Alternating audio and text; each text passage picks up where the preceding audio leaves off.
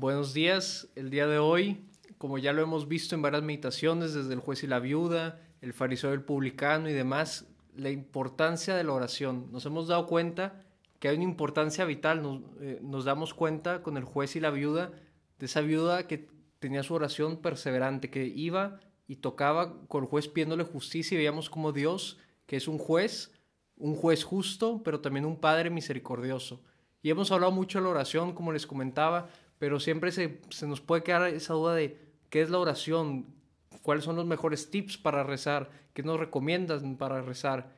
Y, pues yo no soy ningún maestro de la oración, eso está clarísimo, pero lo que sí llevo es, es un año de noviciado donde poco a poco, dando pasos pequeños, he podido entrar en un, contacto con, con, Dios y a través de la oración y demás.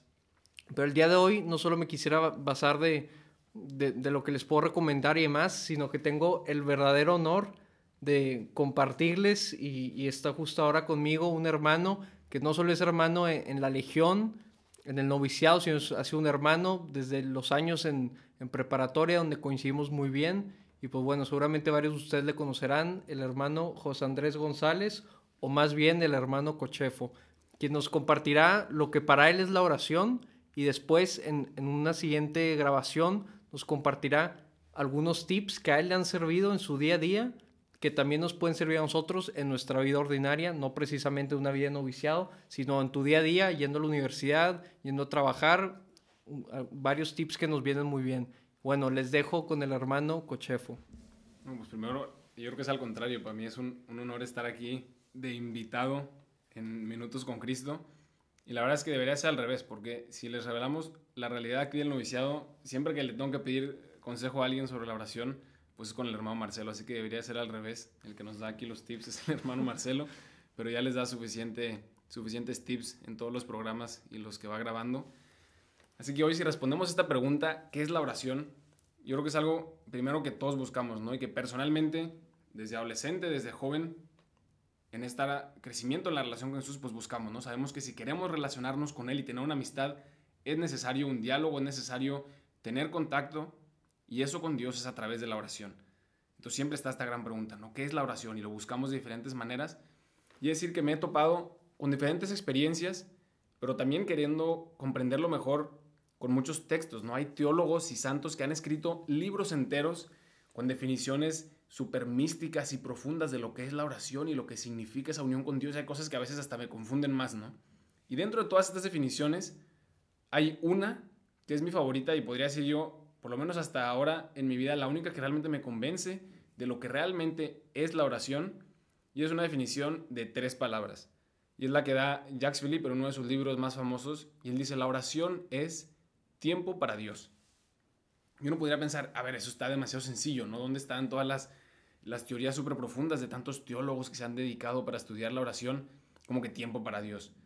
yo, pues me puse a hacer esa pregunta, ¿no? Y a experimentar cómo, si efectivamente la oración tiene muchos aspectos, que tiene que ser un momento de elevar el corazón a Dios, de desprendimiento del mundo, de desapego de las cosas para, para unirse a Dios en la fe, a un Dios que no lo podemos ver, que no lo podemos sentir, y que muchas veces la oración también de diferentes técnicas eh, para la meditación o para la contemplación o la famosa lección divina, que son diferentes maneras de leer pasajes del Evangelio y entrar en contacto con Dios y que traen muchos frutos y uno puede también de diferentes maneras aplicarlo a la vida y uno puede llegar a la oración queriendo fijarse mucho en eso, ¿no? O en los métodos o en las técnicas o en los frutos. Y Jacques Philippe dice, la oración no es una técnica, sino una gracia que se recibe de Dios y solamente dándole ese tiempo a Dios. Entonces, en todos los casos, todos los otros casos que son buenísimos, que explican la oración y nos ayudan a llegar a un mejor contacto con Dios, para mí caben dentro de esta definición. Al final es tiempo para Dios. Que si hubo fruto o no hubo fruto, o si sentí bonito o no sentí nada, o entendí o no entendí nada, eso podrá ir y venir. Pero el tiempo para Dios es lo que hace que sea oración. Y puede haber muchísimo fruto. Y si realmente no fue para Dios ese tiempo, entonces no fue oración. Y eso nace desde el amor. Incluso empezando a leer la Biblia, lanzándose a una experiencia, a veces cuando empezamos a hacer adoración, que hicimos, uno que, esto, que voy a hacer en silencio tanto tiempo delante de la Eucaristía, ese primer paso de confianza, de amor, de fe, de dedicar tiempo para Dios, ya es una oración grandísima. Y eso para mí, pues es el primer paso para la oración, ¿no? Definitivamente, hermano José, y usted sabe que en este tiempo que nos ha tocado vivir de la pandemia, que ha estado muy presente en nuestras oraciones, toda la gente pues, que enferma, la gente que no ha podido ir a, misa, a comulgar, a mí, a mí se me queda muy grabado un ejemplo que les puede ayudar a, más o menos tener un poco la idea, un mensaje que recibí hace dos meses, tal vez un poquito menos, de uno de mis mejores amigos que él me decía, pues en todo este tiempo de, de pandemia y demás, estaba en mi casa, pues en la cuarentena y demás, y estaba harto, ya desesperado por la situación que se está viviendo, todos sus amigos igual, no pueden ir ni al colegio, que, que de repente lo extrañaban, no sé por qué, y, él me decía que en esa eh, situación de desesperación un poco, de frustración con la situación que, que nos sobrepasa a todos, y eso está clarísimo, decidió salir de su casa con su rosario, cosa que hace mucho tiempo que no hacía, y se fue caminando al parque a rezar, simplemente el rosario, cada misterio del rosario, acabó el rosario, creo que hasta, se metió a internet a decir eh, oraciones finales para el rosario y demás, y al final eh, él explica en, su, en el mensaje que me manda que sintió esta gracia de Dios y, y siguiendo su definición, pues esa gracia puede estar o no puede estar, pero el simple hecho de salir, empezar a rezar, entrar en contacto con Cristo a través de María, que es un medio excelente y lo hemos hablado mucho en estos días, pues es, es, es, justo lo que usted dice, no ese tiempo para Dios, que como nuevamente usted bien lo decía, o sea, no es buscar o encontrar las gracias o sacarle algún fruto, sino es simplemente esa disposición del corazón que, que nace de ahí, de querer buscar a Dios. Somos buscadores. Y esto se puede comparar incluso con, con cualquier relación de amor que tenemos en, en, nuestro ser humano, ¿no? Amistades, noviazgo, matrimonio.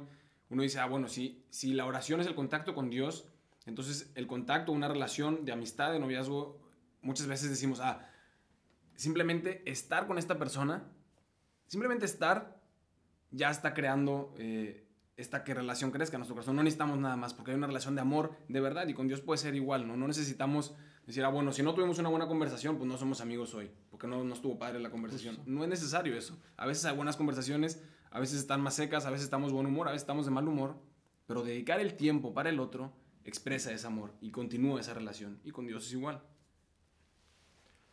Pues muchísimas gracias. Esperemos que les sirva este contexto, este parámetro de que la oración, a palabras de Jack Phillips, es tiempo para Dios.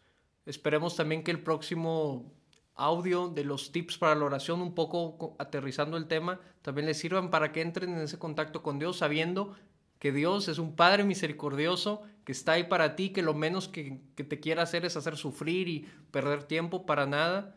Dedicarle tiempo a Dios nunca es tiempo perdido. Muchas gracias.